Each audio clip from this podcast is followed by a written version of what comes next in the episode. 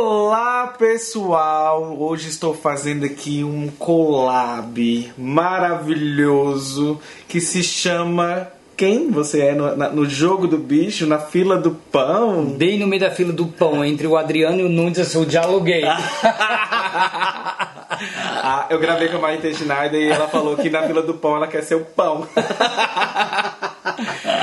Enfim, gente, olha, vocês vão saber do que, que a gente vai falar logo após a vinheta. Então aguardem que roda a vinheta aí que vocês vão ver o que, que a gente vai falar.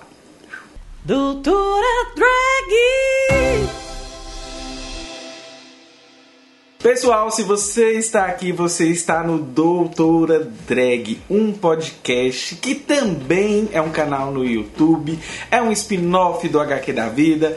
Lembrando aquele. É, na, estamos com visitas, né? Mas vou dar aqueles recadinhos de casa. Siga Dimitra Vulcana em todas as redes. Aproveitem e sigam também o Dialog. Dialoguei, você vai achar com Dialoguei BR. Dialoguei BR no Instagram e também no canal dele. A gente vai conversar sobre isso e vocês vão entender agora do que, que a gente vai falar hoje hoje. E se você quiser apoiar esse projeto, lembre, né? padrim.com.br barra na vida ou apoia.se. Pois bem, Agora vamos falar sobre o que? Nós vamos falar sobre etarismo, sobre o processo de envelhecer e aí como que isso se encaixa, no que, que a gente tem que pensar enquanto sociedade, enquanto comunidade e como que isso pode agregar de forma qualitativa para o futuro da gente, né?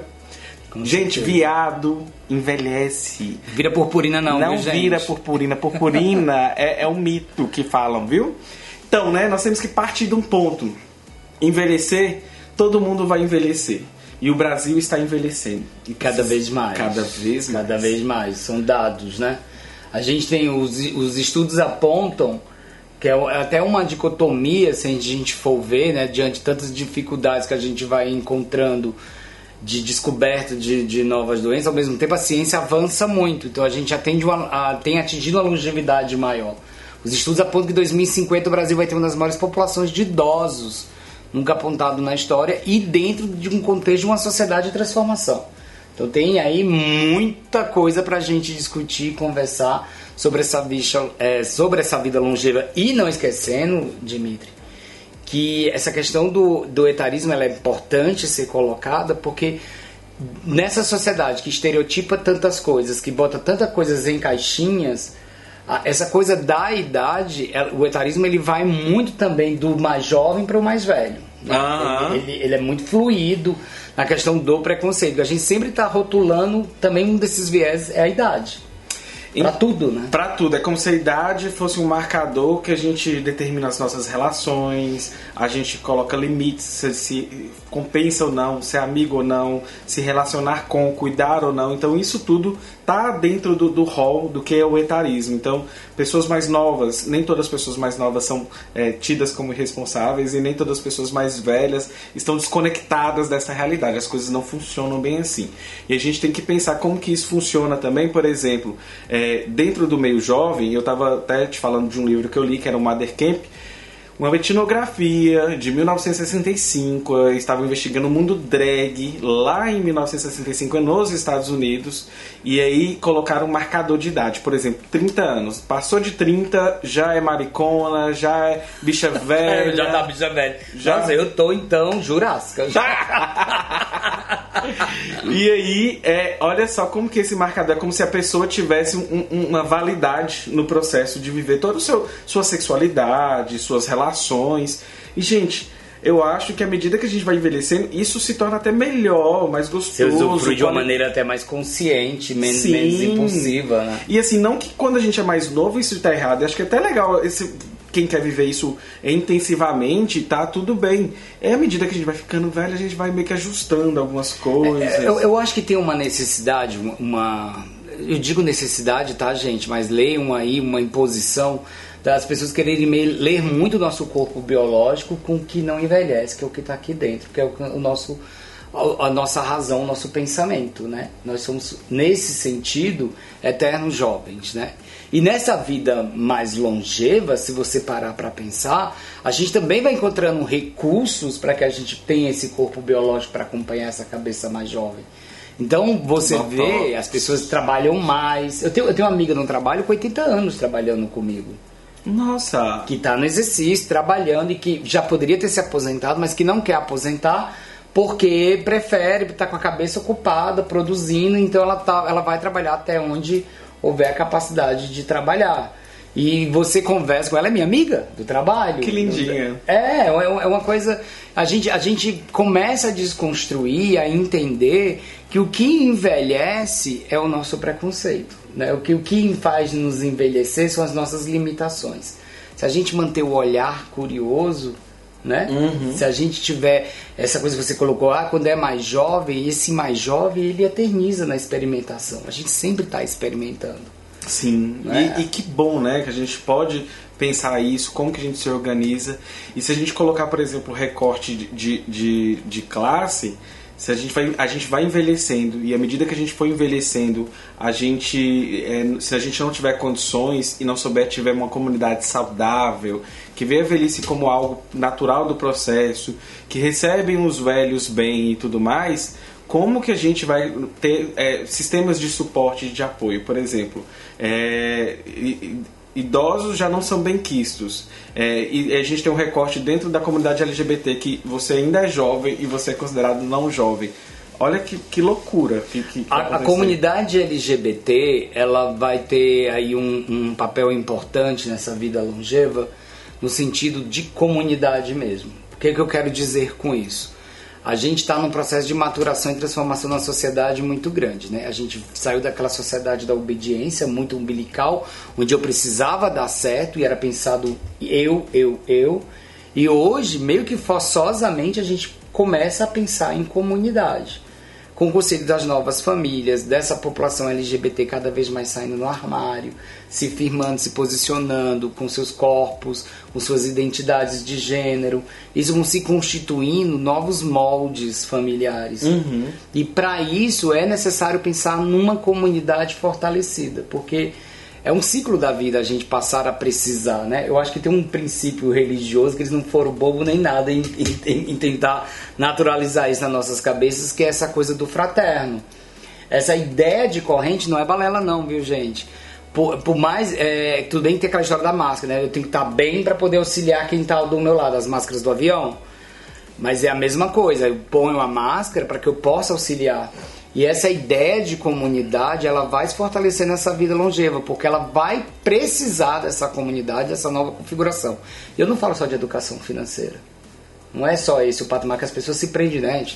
Mundo capitalista, né? As pessoas uhum. vão pensar em dinheiro. E vão ter né? as pessoas que, que vão sofrer opressões de classe e que não vão ter nem, nem condições. condições. A gente está vendo o que está acontecendo aí no país. Pois é, onde, né? o que faremos com essas pessoas? Quando a gente está falando de etarismo aqui, é, a gente está querendo colocar um recorte no mundo LGBT e tudo mais, mas isso vale para é, é, fora dentro da heteronormatividade também. Eu, eu chamo o LGBT como essa responsabilidade da comunidade porque é uma coisa que a gente já vem maturando e que a gente sofre dentro da classe, né? A gente, quem é LGBT, sabe que a gente não é tão unidos assim. Mas ao mesmo tempo isso vem mudando porque a gente tem esse papel importante. Né? A gente está falando de uma classe que era muito invisível e a partir da sua visibilidade ela também se constitui politicamente, se posicionando. E para isso a comunidade ela precisa, né, transicionar, sair desse lado do modelo heteronormativo uhum. e buscar a sua identidade como ela quer envelhecer. Então é um processo de autoconhecimento, que aí depende da idade, tá? Isso pode começar em qualquer momento da sua vida. Você se entender, não é? Eu gosto muito quando a, Nancy Fraser fala sobre a, a teoria. Ela estava falando muito sobre representatividade e tudo mais, mas ela fala assim, ó, que é, o queer é interessante no sentido de que, por exemplo, a gente quer LGBT e a gente quer gostar muito de representatividade, reconhecimento, é importante sim, mas ela também fala assim, olha como que a teoria queer é legal. Ela é contra-hegemônico, ela pega, por exemplo, é, tem toda essa estrutura aí, heteronormativa, cisnormativa e tudo mais, e ao invés da gente querer só se diferenciar nisso e também se distanciar desses grupos, por que não limpar essa estrutura e começarmos de novo? Ou seja, corrigindo tudo, desde também na questão LGBT, na questão também dentro da, com as pessoas heterossexuais, a gente consegue fazer umas configurações de uma sociedade melhor, uma sociedade mais justa, no, com recorte de classe, raça, cor, enfim, se a gente fizer todos esses recortes, a gente consegue construir um mundo melhor. E aí vai ser necessário que ele seja melhor. Esse momento tá chegando, já assim, já passou, né? A gente já passou por vários é, perrengues no Brasil e a gente vê que, que cada dia isso está acelerando. Algumas pessoas estão assustadas, pessoas que antes eram privilegiadas, agora não são privilegiadas, pessoas que já estão, estavam gritando sobre essa, essa bagunça que está aí há muito tempo. Agora espero que algumas estejam sendo ouvidas, porque realmente chegamos no momento crucial. E aí, esse momento crucial, inclusive, está relacionado com a idade, está relacionado com política, está relacionado com o dia a dia, assim, o toque, o bem viver, como a gente se relaciona e vive em comunidade. E com a geopolítica, né? Eu, eu acho que essa geografia também, o Brasil, por ser né, tão diverso, de tão culturas diversas, essa visão geopolítica ela hoje é necessária, não é uma questão de escolha. Né? A gente, por, processos até dolorosos, mas a gente começa a amadurecer e a entender que esse olhar para o coletivo, essa visão comunitária, ela está além de um posicionamento de um viés de esquerda ou de direita. Ela é fundamental para essa vida longeva. É aí onde eu quero chegar. Porque enquanto você estiver fomentando mais desigualdade social, quanto mais você estiver fomentando culturas e políticas de privilégios, de castas e classes dentro do Brasil, como ele é, você não vai estar protegido nunca, porque a violência vai estar nos índices que vai estar encontrando, a gente está tendo os índices aí, tudo é o contrário, né? A poluição dos mares, os agrotóxicos nos alimentos. E a gente está discutindo uma vida mais longeva. Veja bem, você vai viver mais mesmo com tudo isso. Agora, qual é a qualidade dessa vida?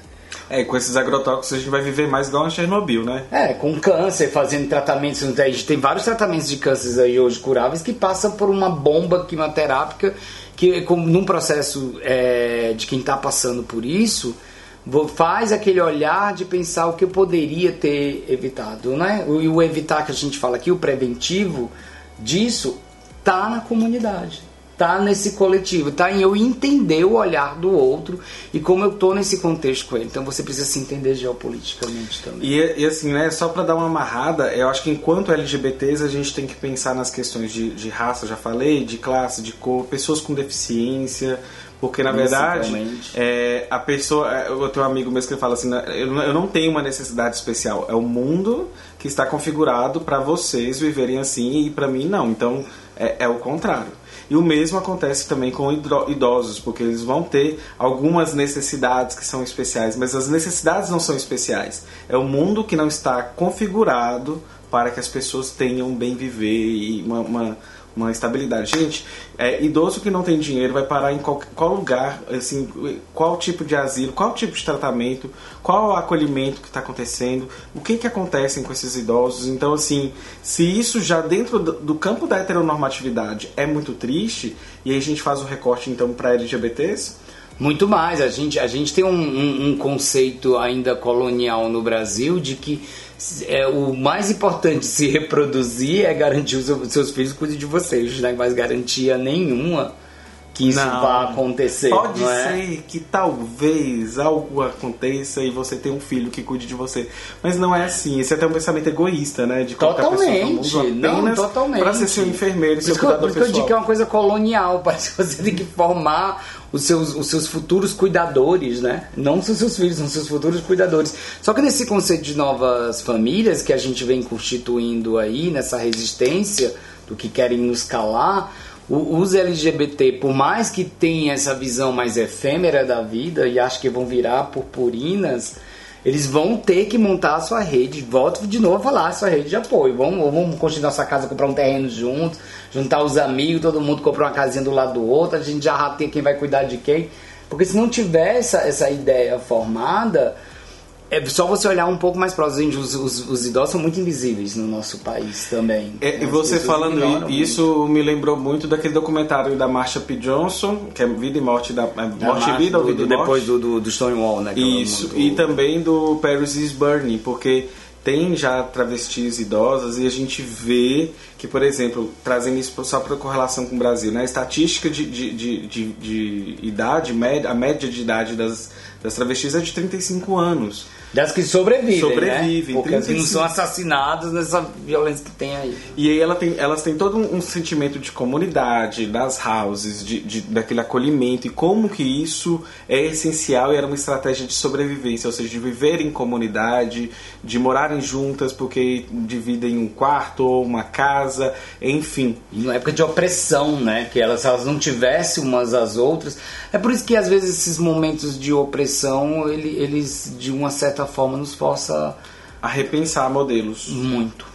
Muito. Enfim, estamos em época de repensar modelos. Como você trata sua avó? Como você trata o seu pai? Como você se trata, como diz muito você de como se você trata e né? como você trata idosos na rua, qual a atenção que você dá. Isso tudo diz muito sobre você e também diz muito sobre o seu futuro. Então, pense sobre isso, né? E, gente, não é nenhum apocalipse, tá? Não é nenhuma tragédia. A gente também tem uma cultura de, de trazer muito medo pro envelhecimento. Tem muita gente que tem medo de envelhecer, né? Tá, aí os booms de harmonizações faciais, procedimentos estéticos. Bacana que tem recurso, que a discussão não é essa. Mas eu só quero dizer, cuidado com essa hipervalorização do, do, do jovem, porque isso é muito relativo. Nós vamos, os dados estão dizendo, nós vamos envelhecer sim. E pode, e é possível envelhecer ainda produzindo, criando, amando.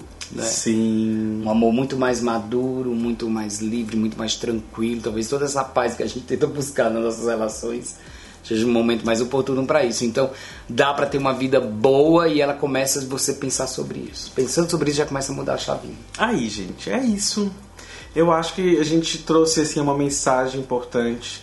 É necessário se discutir que essas pautas elas se interseccionam e a gente tem que misturar tudo mesmo e tentar ler, se esclarecer e ir ao máximo para a gente poder ser uma pessoa melhor no dia a dia. E também, por exemplo, às vezes as pessoas são militantes só na internet, né? Esquece que o dia a dia do trato, do bom dia, Do às vezes ajudar dia, uma pessoa a atravessar a rua, é com licença. licença.